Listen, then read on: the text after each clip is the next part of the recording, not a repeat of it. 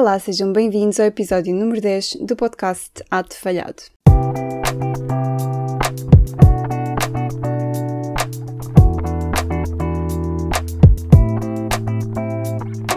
Neste episódio vamos falar sobre papéis e estereótipos de género. Vamos dizer de que forma é que as expectativas que a sociedade tem sobre cada género ou cada sexo e de que forma é que isso nos influencia. Em termos muito básicos, papéis de género é nada mais, nada menos do que aquela noção que as meninas vestem rosa e que os meninos vestem azul. Ou seja, papéis sociais de género são comportamentos aprendidos numa determinada sociedade que fazem com que certas atividades sejam vistas como pertencentes a homens ou a mulheres. A ideia de que há certas coisas que são mais características de homens e coisas que são mais características de mulheres. Por exemplo, eu lembro-me em criança, houve uma vez em que um, a minha avó pediu-me para pôr a mesa e um, o meu tio também estava em casa. E então eu perguntei-lhe, tipo, avó, mas porquê é que eu tenho de ajudar a pôr a mesa e porquê é que o tio não tem de ajudar a pôr a mesa? E ela respondeu-me porque, que eu tinha de pôr a mesa porque eu era menina. E ela achou que aquilo respondia à minha pergunta. Mas pronto, um, e eu fiquei um bocado na mesma, não é? Porque na altura não percebi de que forma é que ser menina implicava que eu tinha de pôr a mesa e o meu tio, por ser menino, eh, não tinha de pôr a mesa. E pronto, aí vê-se um bocadinho também a diferença que a geração tem também numa pessoa, porque a minha avó, obviamente, é de uma geração muito mais uh, antiga do que a minha e nota-se que, pelo menos eu espero que a minha geração já não tenha este tipo de, de estereótipos. E vamos então passar a explicar o que é, é um estereótipo de género. Como já foi mencionado, papéis de género são os comportamentos uh, que nós determinamos como sendo característicos de homens ou de mulheres, e na base destes comportamentos estão então os estereótipos de género, ou seja, as crenças generalizadas e socialmente valorizadas uh, sobre as características e o comportamento das mulheres e dos homens. Portanto, como já dissemos, papéis de género são então os comportamentos e estereótipos é aquilo que leva ao comportamento, mas não passa de uma só crença, digamos assim. E no fundo, esta distinção entre papéis de género e estereótipos de género é um bocadinho a mesma distinção que fazemos também quando falamos de preconceito e discriminação.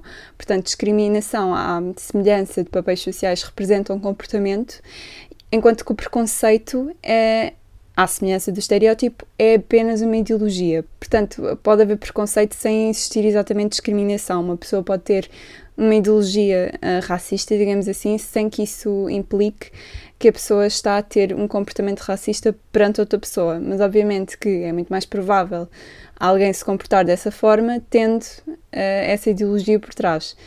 Sem o pensamento não há o comportamento. E porquê é que eu decidi falar então de papéis de género? O que é que eu acho relevante em relação a este tópico? O que eu acho mais interessante em relação a este tópico é exatamente, por exemplo, o papel que ele tem a nível de relações românticas, digamos assim. Por exemplo, imaginem, eu já ouvi várias vezes quando o meu namorado tem a barba por fazer ou tem o cabelo a precisar de um corte, é, é muito normal dirigirem-se a mim e comentarem algo do género, então, mas tu deixa-lo andar assim com o cabelo e não sei o quê. E quando as pessoas me dizem isto, eu sinto a mesma coisa que sentia quando ouvia a minha avó dizer que eu tinha de pôr a mesa porque era menina. Eu fico com a mesma confusão mental que ficava quando era miúda, porque genuinamente fico confusa, não entendo porque é que estou a ouvir aquilo e não me faz muito sentido. Tipo, porque é que se ele é que tem de fazer a barba, porque é que eu é que tenho de ouvir este tipo de comentário, entendem? Um, e atenção, eu sinto que os homens também ouvem comentários semelhantes e isto não é de todo um podcast feminista, se bem que feminista é simplesmente alguém que apela pela igualdade de género.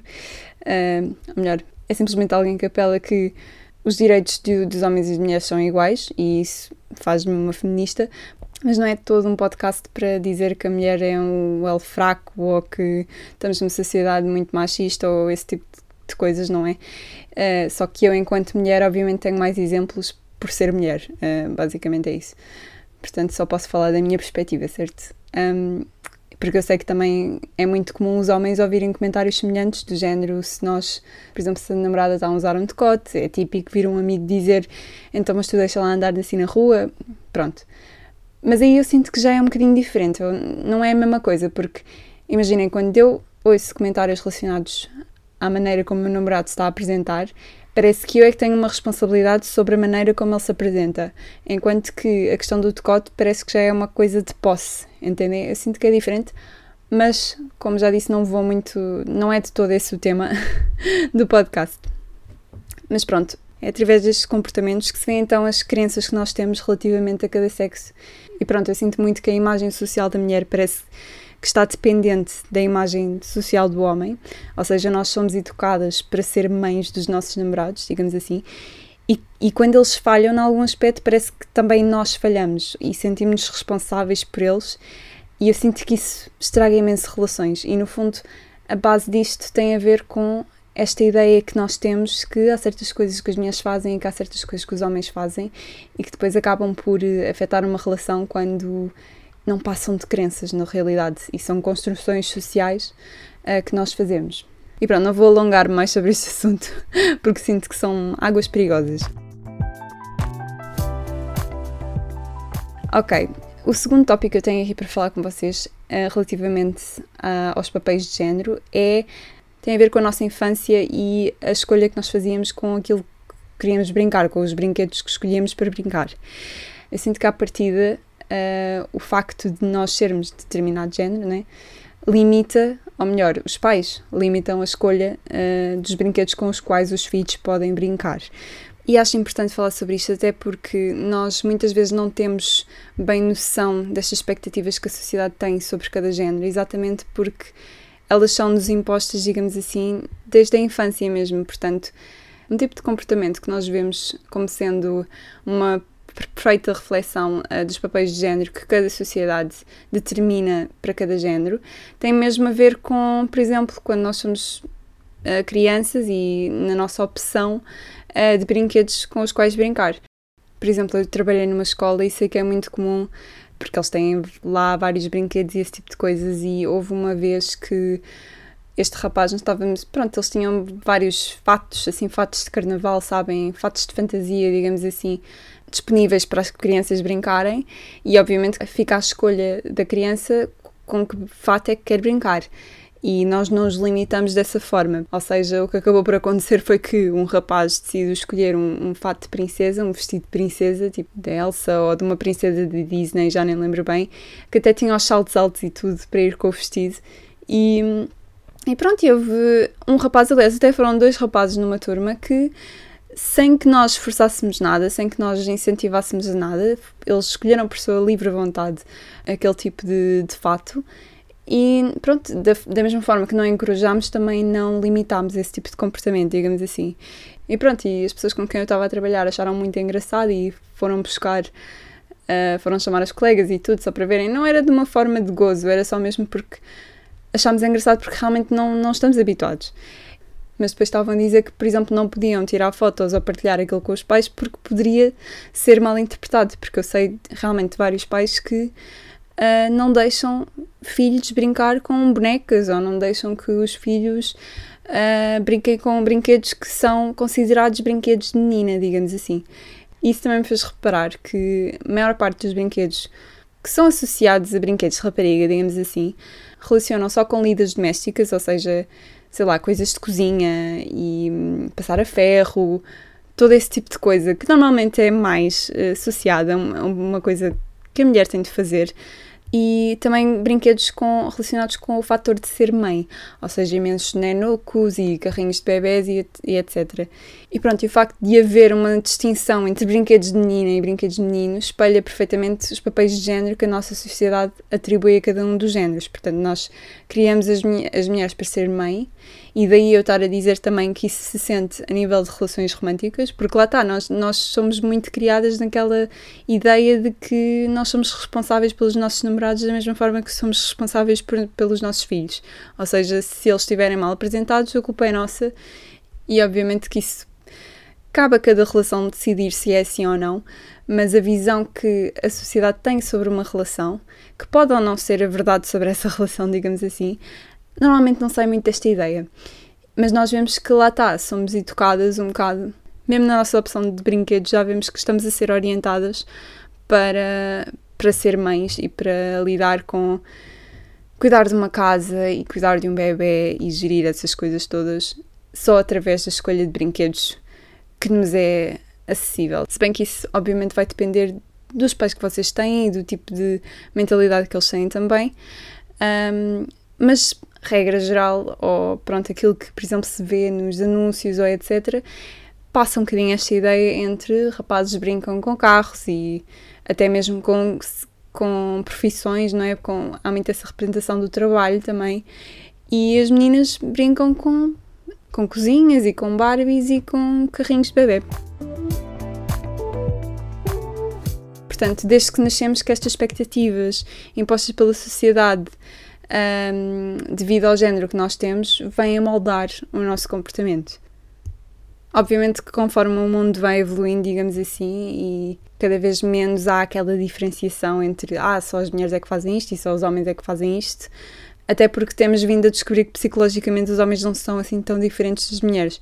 Muitas vezes na nossa sociedade também vemos livros como Os Homens são de Marte e as Mulheres são de Vênus e dizemos muito que tipo, pronto, que os homens são muito diferentes das mulheres, mas assim como eu referi no episódio anterior, muitos estudos sugerem que estas diferenças associadas ao sexo, no fundo, são associadas às expectativas que uma sociedade tem relativamente ao género, mais do que o género em si, ou seja, nós comportamos-nos de acordo com esse papel que a sociedade define que é normal das mulheres e que é normal dos homens, e quando removemos estas expectativas da equação, descobrimos que as mulheres e os homens comunicam de uma forma muito semelhante, ou mais semelhante daquilo que nós teríamos à espera, digamos assim. Portanto, realmente são muito mais as coisas que nos unem do que as coisas que nos separam. E pronto, isto pode-nos pôr a questão de será que se não houvesse estas expectativas uh, relativas ao sexo, será que nós nos desenvolveríamos de uma forma diferente? E também é engraçado ver o impacto biológico e uma teoria uh, que vem dizer que se calhar não seria bem assim. Portanto, houve um estudo feito na América com os chimpanzés pequeninos, um, em que eles afirmam que as filhotes fêmeas de chimpanzés parecem tratar pedaços de pau como bonecas, ou seja, carregando-os consigo até terem os seus próprios filhotes. Portanto, o, o, objetivo do estudo era observar diferenças na escolha de brinquedos por animais selvagens de sexos diferentes e hum, os especialistas acreditam que o comportamento observado uh, pode realmente ser um indício de que a diferença na forma como meninos e meninas brincam teria um fundo genético, ou seja, as crianças que não estão simplesmente a imitar o comportamento de outras e não estão simplesmente a imitar também o comportamento dos pais, digamos assim. Uh, e isso também acho muito interessante que se calhar se não houvesse esta influência social, se calhar nós comportar-nos-íamos uh, de uma forma semelhante. Isso também é importante porque, lá está, eu não gosto de simplesmente estar a dizer ah, é culpa da sociedade e não quero ser clichê a esse ponto. Um, e por isso é que eu decidi trazer este estudo. Portanto, verificou-se que um, chimpanzés fêmeas carregavam as varetas ou os paus uh, para o ninho para dormir com elas e que até houve mesmo um filhote que construiu um ninho separado para a vareta, enquanto que chimpanzés machos uh, simplesmente carregavam os paus com um propósito, ou com o propósito de procurar comida, ou de se abrigarem, ou etc., de construir algo com aquilo. E as fêmeas paravam apenas com este comportamento uh, quando se tornavam mães pela primeira vez. E pronto, é engraçado porque enquanto são adultas, as fêmeas são realmente 99% das vezes quem carrega os bebés, os bebés chimpanzés. Portanto, se calhar este tipo de brincadeira é realmente uma preparação para aquilo que aí vem. E, hum, e no nosso caso, realmente, pronto, quem, quem tem a capacidade de dar à luz é a mulher. Obviamente que o homem tem igual responsabilidade pelo filho, mas a realidade é que, como vem do nosso corpo, não é? Como vem do corpo da mulher, existe outro tipo de investimento da nossa parte quando temos um filho. E era precisamente esta questão que eu queria aqui levantar com vocês, que é acham que realmente existe uma luta entre géneros? Ou será que esta desigualdade entre géneros só se verifica porque, no fundo, só um género é que pode dar à luz? Digamos assim. Porque eu sinto que se fosse o homem a pessoa que, que realmente carregasse o filho durante nove meses e tivesse cuidado da criança e depois uh, desse à luz, eu sinto que ele sim seria o, o sexo mais fraco, digamos assim. Porque se pensarmos, por exemplo, da maneira como a mulher é discriminada no trabalho, etc., tem mesmo a ver com o facto dela ficar grávida, ou seja, ficamos grávidas durante nove meses e há a possibilidade de não podermos trabalhar durante essa altura, que é algo que infelizmente nos põe um bocadinho uh, em desvantagem, digamos assim. E pronto, e quando, quando somos nós a dar à luz, toda a gente sabe que nós somos efetivamente mães uh, daquela criança, enquanto que o homem, uh, se ele quiser um bocado esconder a sua identidade de pai, mais facilmente conseguirá do que a mulher. E é também mais comum realmente um pai fugir a essa responsabilidade do que uh, propriamente a mãe. E pronto, eu pensei nisto porque, assim, na natureza também há espécies em que é o macho uh, a dar à luz. Portanto, eu sinto que se esse fosse o nosso caso, então o macho seria, assim, o sexo fraco. Portanto, tem realmente a ver com se somos do género masculino ou do género feminino, mas sim, mas sim com o facto de podermos trazer uma criança ao mundo ou não. Eu acho que isso sim é que realmente levanta a desigualdade entre, entre os sexos, até porque todas as outras coisas que nos distinguem, não é? Porque o facto de nós termos peito ou termos mais ancas ou etc., essas coisas também se relacionam com o facto de nós conseguirmos um, dar à luz, certo? Porque tudo isso tem uma função também associada a essa criança que algum dia poderá vir. Pronto, eu nunca ouvi ninguém dizer isto desta forma, mas eu sinto que muitas vezes nós consideramos esta luta realmente entre o homem e a mulher e eu sinto que devíamos ver mais esta luta enquanto o género que dá à luz e o género que não dá à luz, porque eu sinto que aí sim está a verdadeira batalha, não é tanto entre as nossas capacidades de comunicação ou outras coisas que, que podem realmente ser diferentes em nós, mas acho que a questão central de toda esta luta de sexos tem mesmo a ver com uh, quem é capaz de trazer uma nova vida ao mundo. E, e pronto, queria deixar só essa nota. E pronto, acho que hoje ficamos por aqui. Isto é um tema um bocadinho sensível e, e pronto, espero que tenha alertado a vossa atenção para este assunto e vemo-nos para o próximo episódio. Espero que tenham gostado e até à próxima.